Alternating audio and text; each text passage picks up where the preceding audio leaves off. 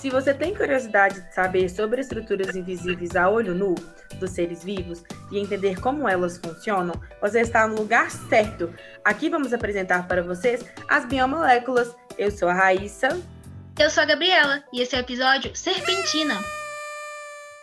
Então, Gabi, o que você acha de não ter carnaval ano que vem, no ano de 2021? Ah, Raíssa, eu tô bem triste, viu? É uma das melhores épocas do ano. Não, não é uma das, é a melhor, Gabi. Para mim, carnaval é o evento do ano.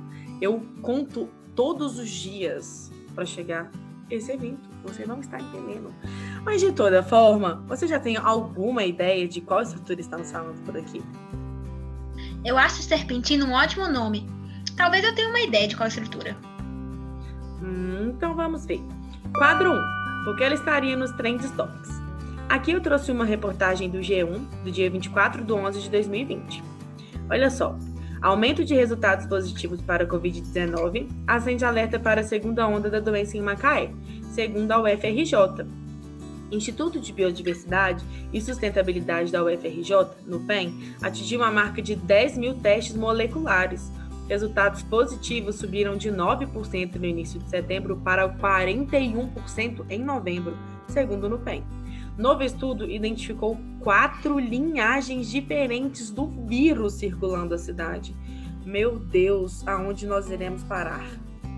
Então, você já tem alguma ideia, já que aqui eles identificaram que existem quatro linhagens diferentes de um vírus?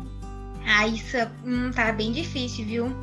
É, eu achei isso super interessante, mas ainda não consegui linkar as coisas. Então, bora pro quadro 2, sem mimimi, como a estrutura 3D. Desempenha um papel central nos processos da vida. Eu carrego a pesada responsabilidade de duplicar nossa informação. Nossa herança cria um elo vivo de cada uma de nossas próprias células, através de trilhões de gerações, até as primeiras células primordiais na Terra. Essa estrutura entra no mundo da perícia. Quem aqui assiste Sim Açaí?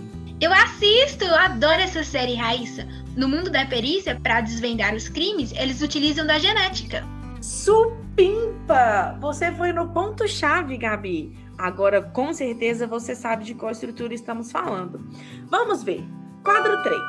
Essa estrutura, ela fica em casa, ela espera na porta ou ela chama o Uber? Essa estrutura, ela fica em casa.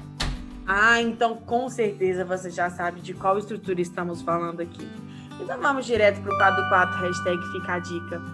São duas palavras, 13 letras ao total, e na segunda palavra, a oitava letra é a letra A. A biomolécula desse episódio é o DNA polimerase. Isso mesmo! Ah, eu trouxe curiosidades para vocês. Olha só, a DNA polimerase é a enzima que faz a síntese de uma nova fita de DNA. Não se confundam, hein? DNA polimerase é diferente da fita de DNA. Ela possui a capacidade de adicionar nucleotídeos na extremidade, como por exemplo o OH, de uma região pareada do DNA, fazendo com que a cadeia se estenda bastante. Ah, e as células eucarióticas apresentam vários tipos de DNA polimerases, como o alfa, a gama, a beta e o epsilon, sendo que todas estão localizadas na mitocôndria. Olha só! Uau! Que curiosidade super bacana, Raíssa! Com certeza me ajudou a expandir meus conhecimentos. Nossa, estou muito feliz e muito surpresa de você ter gostado dessa curiosidade.